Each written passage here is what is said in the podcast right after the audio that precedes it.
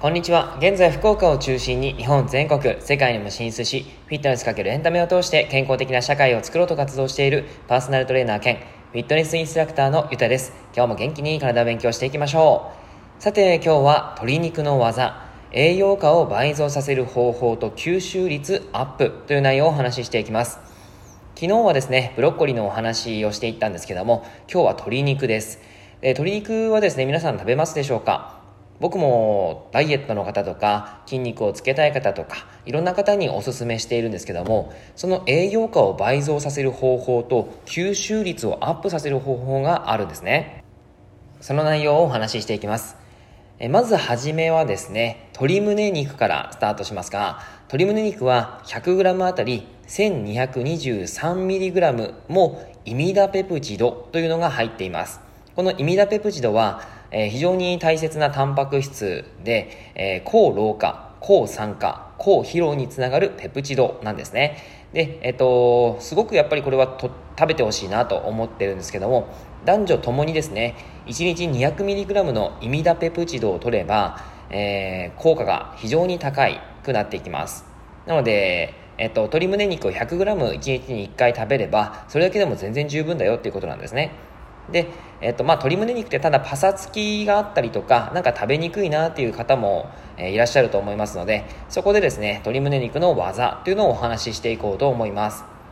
でですね、えー、まずは鶏胸肉の技ということで、えー、繊維を断ち切ってから調理すると栄養価が倍増しますよということが言われています。鶏胸肉の筋繊維を断ち切ってから調理をすると柔らかくてジューシーに食べられると。そしてビタミンやイミダペプチドの流出が抑えられて取れる栄養素がさらにアップしていきます。へーって感じじゃないですか、えー、鶏胸肉ですね。あのよく見ると繊維が入ってますよね。その繊維が繊維に沿って切るのではなくて繊維を断ち切るように切っていくということなんです。はい、それをですねやっていただくだけでかなり栄養価、えー、吸収率アップしていくということなんですね。はい。ぜひぜひやってみてください。とても簡単です。であとはですね購入する時のポイントとして、えー、見るべきポイントをお伝えしておきます。これを知ることによってあのスーパーでいい素材が手に入るということです、えー、っとまず1つ目がですね身の部分です。身がツヤツヤしていてみずみずしくて赤みがあるものが新鮮です。白いものやパサつきがあるものは賞味期限間近の可能性があるということを覚えておいてください。で次に2つ目の部分ですね。皮の部分なんですけども、えー、皮は黄色みがある方が新鮮なんです。えー、意外って思ってませんか、えー、黄色い方が、え、まあ新鮮なんですね。で白っぽいものとか色がくすんで見えるものは鮮度が落ちている可能性が高いですし匂いがちょっと強いかもしれないです。はいちょっと気をつけてください。で3つ目のラベルです。鶏肉は肉の中でとても鮮度が重要なのでラベルの消費期限は必ずチェックしてみましょう。1日でも期限が先のものを選ぶように心がけてください。はいというわけででは次に鶏ささみやっていきましょう。鶏ささみのトリプトファンっていうのがすごく大切重要ですね。いいいい成分です。トリプトファンは必須アミノ酸なんですけども脳内で働く神経伝達の物質の一つのセロトニンという幸せホルモンを増やすためにとっても重要な栄養素になります。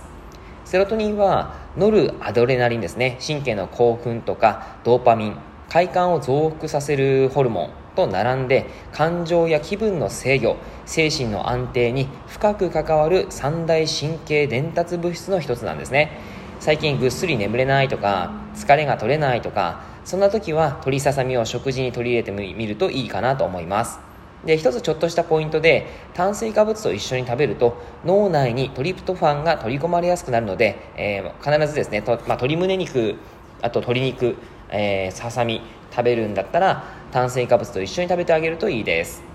はい。でもうちょっとお得技ということで、えー、鶏ささみはですね下ごしらえのある、えー、なしで柔らかさが変わってきます、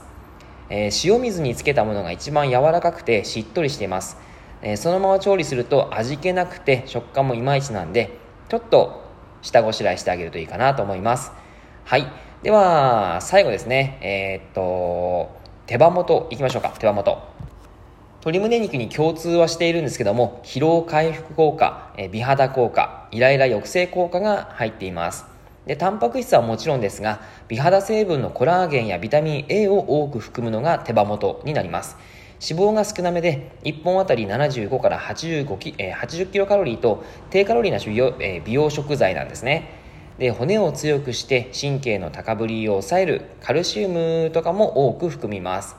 手羽元はお酢と煮ると骨の中のカルシウムが二重に溶け出して、えー、水煮に比べて1.8倍以上のその吸収率になってきます。はい、でその上ですね、えー、水で煮ることによって30%しか体内に取り込めないカルシウムの吸収率がこれがお酢だと約2倍にアップするんですね。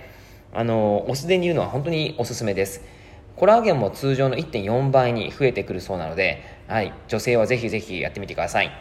えー、お酢の主成分である酢酸というのが疲労物質の体外排出を助けてくれるので手羽元のお酢にはえー、疲労回復美肌イライライライラ抑制をできるということなんです、はい、でもっとお得技ということで、え、単独だとコラーゲンは取れないということを覚えておきましょう。手羽元のコラーゲンはビタミン C と一緒じゃなきゃダメなんですね。お肌の張りや、えー、ツヤ